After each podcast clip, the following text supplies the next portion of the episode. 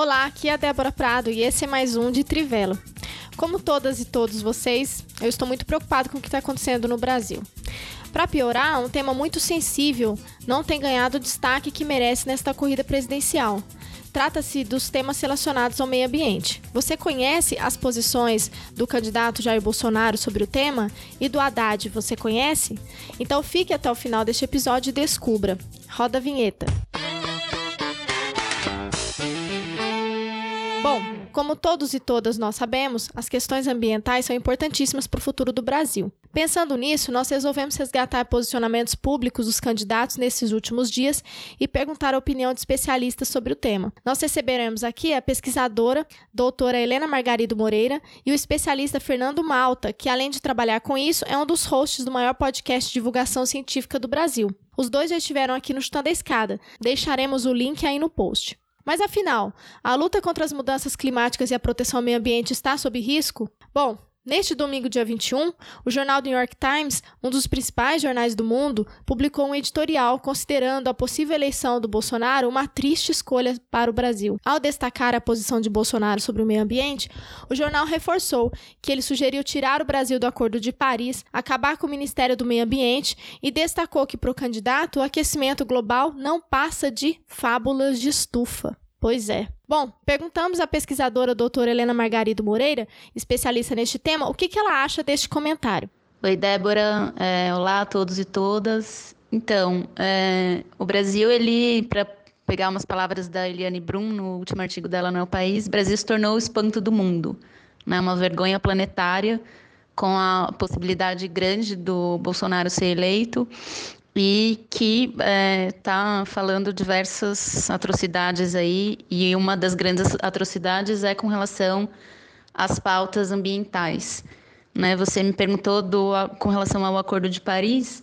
O Brasil assinou e ratificou o Acordo de Paris em 2015, e dentre as metas às quais o Brasil se compromete é de reduzir entre 37% e 43% das emissões do gás de efeito estufa até 2030. E para cumprir essa meta, o Brasil é, tem que focar em medidas como, por exemplo, cumprir o Código Florestal, é, restaurar partes da, da, floresta amazônica que tem sido desmatada, chegar a alcançar um desmatamento legal zero, que também era, era medida proposta pelo Brasil, investir em energias renováveis, investir em tecnologia em direção a uma economia de baixo carbono. É, e isso inclui atividade agropecuária também.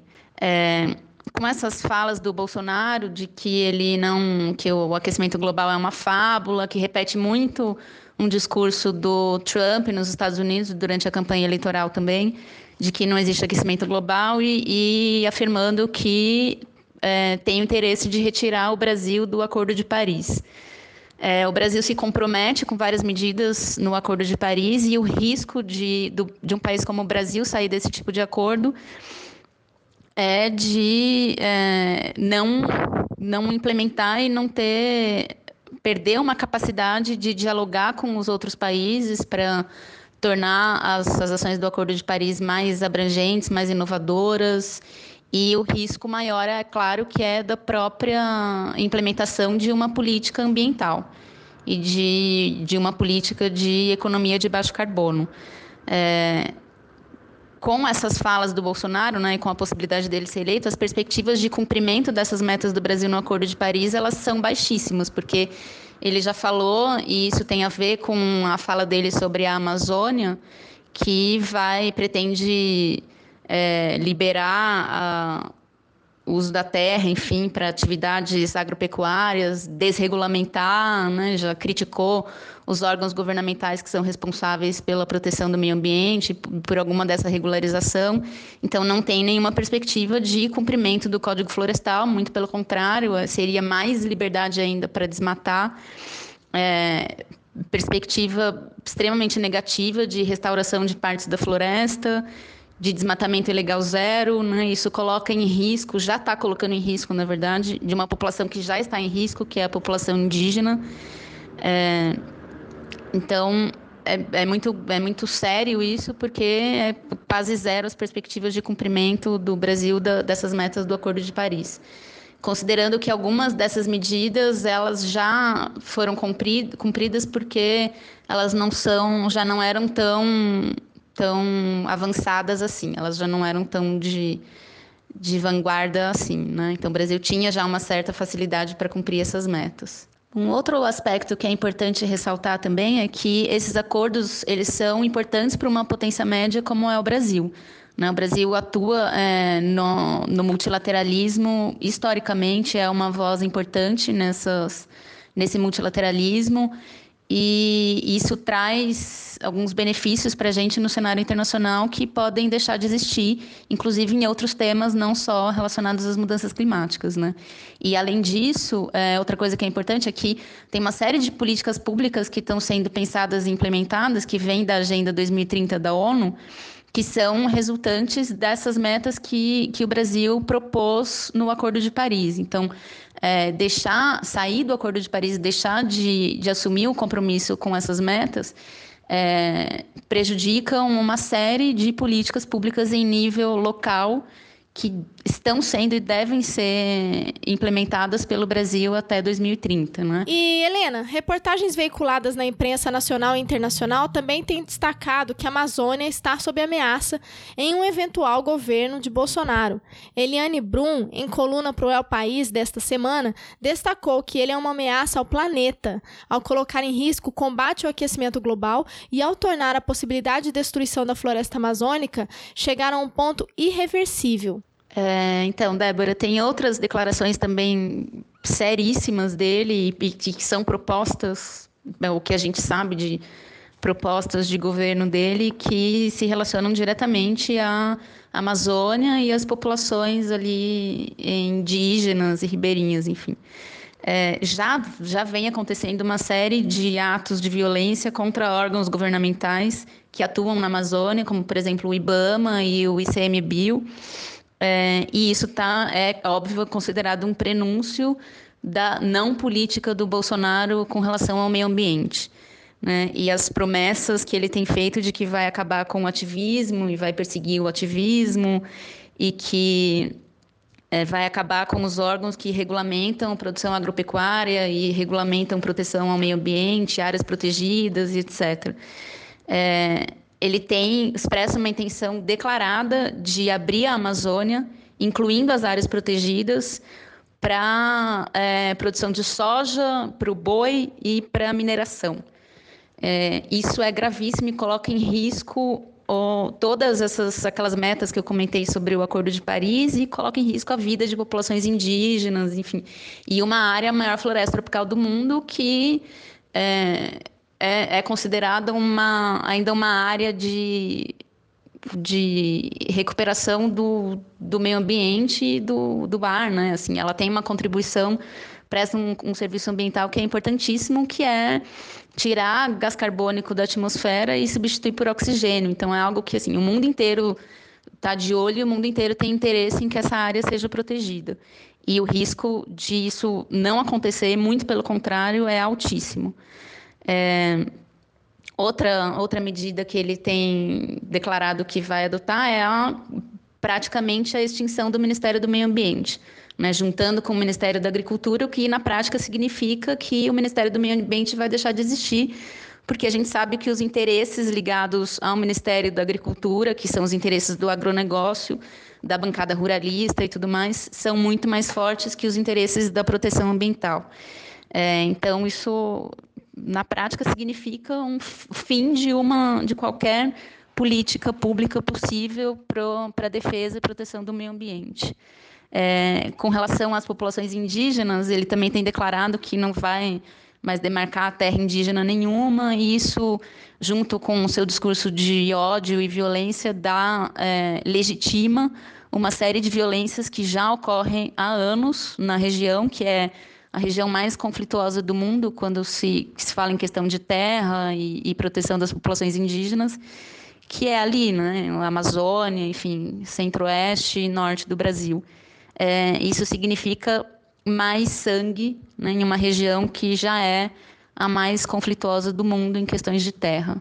Então, isso é gravíssimo. Eu também conversei com o Fernando Malta. Ele é especialista no tema, além de ser, claro, o host do maior podcast de divulgação científica do Brasil. Bom, pedi para ele fazer um balanço da proposta dos dois candidatos, Haddad e Bolsonaro, sobre o meio ambiente. O Fencas mandou um áudio detalhado dissecando a proposta dos dois. Eu recomendo que você escute o balanço com muita atenção antes de decidir o seu voto. Vamos começar com as propostas do Haddad. A palavra está com você, Fencas. Bom, falando das propostas do Haddad, uh, o problema de falar das propostas do Haddad é porque elas sofreram uma alteração significativa do primeiro para o segundo turno. Né? Uh, no primeiro turno, o Haddad tinha propostas, de um ponto de vista mais ambientalista, bem mais arrojadas. Né? Uh, na verdade, o, a proposta dele falava sobre um programa de transição ecológica, né? ou seja, ele estava pensando realmente, num, pelo menos em, em proposta, em um desenvolvimento que englobasse diferentes áreas, uh, mas em prol do desenvolvimento nacional como um todo, né? Então, seja juntando pecuária com, com uma lógica mais de preservação, uma economia de baixo carbono, uh, uma produção local, enfim. Uh, ele fala uma pauta que é extremamente complexa, uh, mas que está começando a pipocar em diversos países do mundo, que é a tributação sobre emissão de carbono. Na verdade, o Ministério da Fazenda já vem conversando sobre isso há pelo menos cinco anos, conversando e, e estudando sobre isso a cada cinco anos. A perspectiva é que a gente tivesse algum tipo de tributo ao mercado de carbono por volta de 2020. Uh, e o Haddad estava endossando isso na sua proposta. Também falava sobre investimento em fontes renováveis, assim como também o Bolsonaro, ele só desenvolve um pouco mais essa questão do, dos investimentos. Uh, ele é contrário à, à pauta dos agrotóxicos, né, que foi uma pauta que ficou bastante uh, falada há alguns meses atrás, quando de debate no Congresso. Uh, e também ele tem uma, um compromisso de zerar o desmatamento líquido brasileiro até o final do seu mandato, né, do seu potencial mandato de 2022. É, o que é desmatamento líquido? É, não é um desmatamento zero, mas a, o total de área uh, com floresta em pé no Brasil se manteria, é, é, é, não mais se alteraria a partir de 2022. Ou seja, você poderia desmatar, de acordo com N regras, mas você teria que recompor essa área. Então, o desmatamento líquido seria zero. Né? Uh, e ele, com isso tudo, ele tentava utilizar o argumento que o Brasil não só é, poderia cumprir plenamente as suas seus NDCs, né, os seus compromissos voluntários nacionais é, que ele assumiu com o Acordo de Paris, como ele poderia liderar uh, os esforços, né, é, pegando um pouquinho da retórica que veio do próprio Lula. Lula, em 2009, ele alterou uma, uma postura histórica do Brasil em discussões ambientais internacionais. O Brasil, historicamente, usava uma retórica que é a retórica que a Índia usa até hoje e usava também a época, que era uma retórica desenvolvimentista do, do, ponto de vista de, olha, vocês, países desenvolvidos que ferraram com o mundo, não me venham agora falar o que eu tenho que fazer, agora eu tenho que me desenvolver, então não me venha com, com acordos e com compromissos que, eh, se for contra a minha economia, eu não vou assinar. E durante a, a COP 15, foi uma COP emblemática, que foi uma COP decisiva para saber se o, o, protocolo de Kyoto continuaria ou não e tal. Foi uma COP que mobilizou muitos chefes de Estado. O Lula e a sua equipe de relações exteriores também teve muito um trabalho anterior tanto da própria Marina quanto da, da Isabela, já que era a ministra no momento é, o Lula alterou o nosso, a, posição brasileira e o Brasil, a partir daquela COP, virou uma liderança no debate internacional climático, inclusive é, é, advogando, é, pegando para si um papel de intermediário entre economias desenvolvidas e em desenvolvimento. Né? Ah, então, não foram poucas as COPs desde 2009 em que o Brasil liderou de fato a discussão para que saísse algum tipo de acordo no fim. É, essa postura, a partir do governo Dilma, diminuiu enormemente. É, o Brasil ainda tinha uma, uma voz, mas bem menos, bem menos é, audaciosa, vamos colocar assim, principalmente após o segundo governo Dilma, a partir de 2014 o Brasil diminuiu muito. Ainda assim, ele mandou a sua NDC foi uma das mais elogiadas, né? Porque ela, ele quantificava suas emissões, é, que nem todos os países em desenvolvimento fizeram. Uh, mas no final do governo Dilma já era muito tímida a nossa postura, e no governo Temer assim continuou. Na verdade, na última COP a gente foi duramente criticado pela, pelo retorno do desmatamento. Né? Uh, então, o Haddad, ele, na sua primeira proposta de governo, ele lembra muito o, o que era a pauta ambiental, principalmente na virada do primeiro para o segundo governo Lula. Só que com o segundo turno ele alterou significativamente alguns pontos, né? Ele foi mais, digamos assim, para o centro, né? Uh, algumas propostas menos ambientalistas e mais uh, ruralistas, vamos colocar assim nessa dicotomia, é, acabaram emergindo justamente como um aceno a, enfim, potenciais eleitores vinculados ao campo que não estão tão contentes com o Bolsonaro, né? Então, o que é comum, uh, por um lado, é, no segundo turno, né? No segundo turno todo mundo tende a ir ao centro para atrair aqueles desgostosos com a polaridade, mas ao mesmo tempo mostra também que assim, a questão ambiental não é lá um, uma uma pedra fundamental, né, do, pelo menos não em proposta, uh, do que viria a ser um governo Haddad.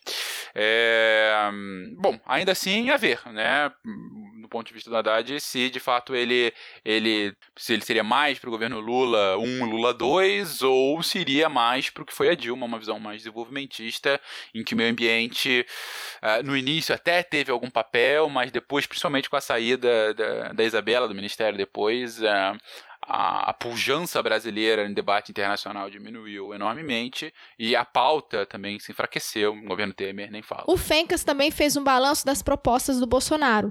Em muitos pontos, a análise dele se aproxima com a que a Helena Margarido fez. Ouçamos. O programa de governo do Bolsonaro ele dá uma ênfase muito pequena à questão ambiental. Na verdade, o único momento em que meio ambiente é citado é quando ele comenta que haverá fusão entre o Ministério do Meio Ambiente e o Ministério da Agricultura, ah, porque ele já explicou isso em outras entrevistas para ele. A, a pauta de ambos é complementar e, fazendo-se a fusão, você para de ter os conflitos no campo. Né? O candidato Bolsonaro ele tem uma visão de que o meio ambiente, principalmente as instituições de controle ambiental, e aí é, notavelmente em plano federal, o IBAMA e o Instituto Chico Mendes, né, o ICMBio, eles fazem parte de uma indústria da multa uh, que acaba por uh, travar a, o desenvolvimento rural por conta de diversas exigências ambientais, né, estudos uh, de impacto ambiental, os relatórios de meio ambiente, enfim. Todos eles que acabam travando não só o desenvolvimento do agronegócio, como do próprio desenvolvimento industrial, né? Ah, numa visão bastante próxima àquela desenvolvimentista que o governo militar, durante as décadas de 60 e 70, implementou no Brasil, né? Da, da interiorização da Amazônia e das grandes obras de infraestrutura, etc. Uh, ele não entra muito uh, em outras pautas ambientais, ele fala rapidamente da questão energética quando cita que o Nordeste seria a base de uma produção de energia limpa e renovável no Brasil, uh, principalmente por conta uh, da disponibilidade, né, da, grande abundância eólica e solar que ela teria, e que isso teria um papel fundamental para a redução das emissões de gás carbônico é o que é comentado na sua proposta. Bom, isso é um pouco paradoxal, a postura dele que não está na proposta, mas que já foi dita algumas vezes em entrevistas, que o Bolsonaro afirma é, querer sair do Acordo de Paris. O Brasil foi um dos signatários, na verdade, o Brasil foi um dos articuladores do Acordo de Paris. E ainda que a saída do Acordo de Paris não seja imediata, né, o acordo tem a famosa cláusula anti-Trump, em que quando o país denuncia uh, naquele momento é, o acordo de, ele só sai de fato do, do acordo da, depois de quatro anos, justamente com aquela perspectiva de que uma mudança de governo possa fazer uma alteração na sua política ambiental e daí é, a saída não, não, não seria assim efetivada, né?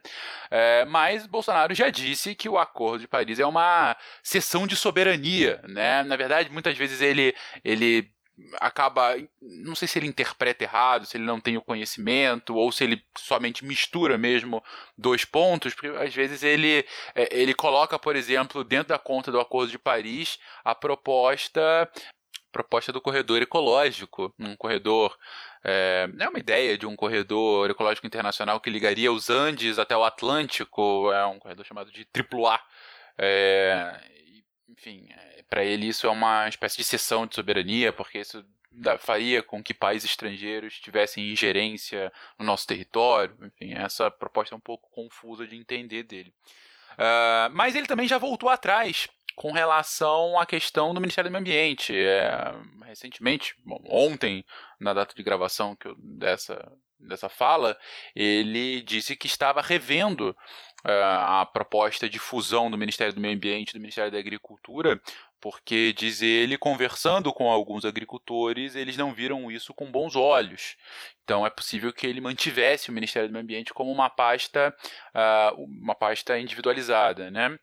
É, mas, diz ele, também para não perder né, o discurso que ele tinha antes do seu eleitorado, que mesmo que ele faça isso, ele colocaria alguém na chefia do Ministério do Meio Ambiente, alguém que não fosse o que pior existe do movimento ambientalista, palavras do candidato.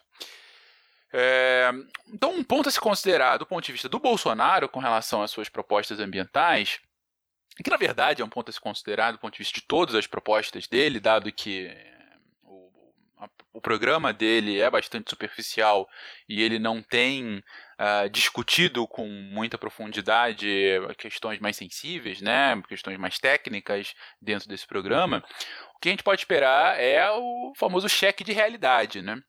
Uh, o caso ambiental foi um dos primeiros que apareceu agora, né? Porque uh, você, por exemplo, sair do Acordo de Paris e você ter a extinção do Ministério do Meio Ambiente e, por exemplo, uma facilitação na, no trâmite de licenciamento ambiental, que é uma das propostas que ele havia colocado, né, está junto dessa de, da indústria da multa, é, isso representa potencialmente um perigo para exportar produtos agrícolas brasileiros para mercados mais exigentes como o europeu. Uh, o mercado europeu ele não precisa de muito para implementar uma barreira fitossanitária dos produtos brasileiros. E usa isso recorrentemente para proteger a sua indústria. Então ele usa uma barreira técnica uh, com argumentos técnicos, né? Mas que na verdade tem uma motivação econômica. Eu quero proteger os meus produtores europeus.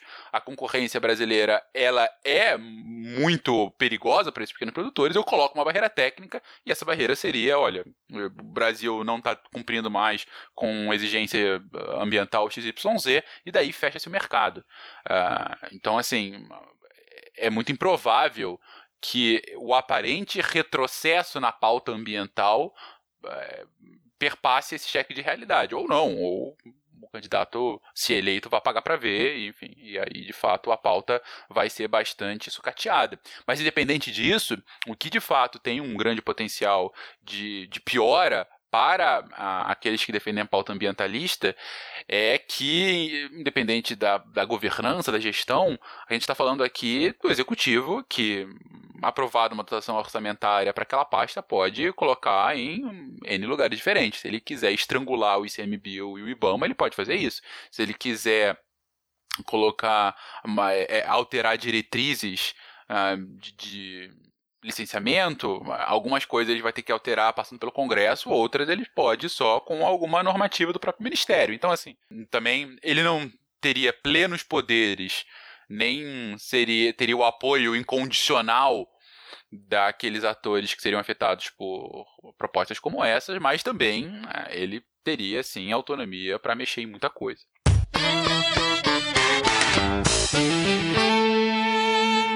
Bom, e nós vamos ficando por aqui. Antes de votar, se pergunte: qual candidatura protegerá o meio ambiente? Lembre-se disso, porque o futuro dos nossos filhos, das nossas filhas, netos e netas dependerá disso também. Um abraço e até a próxima.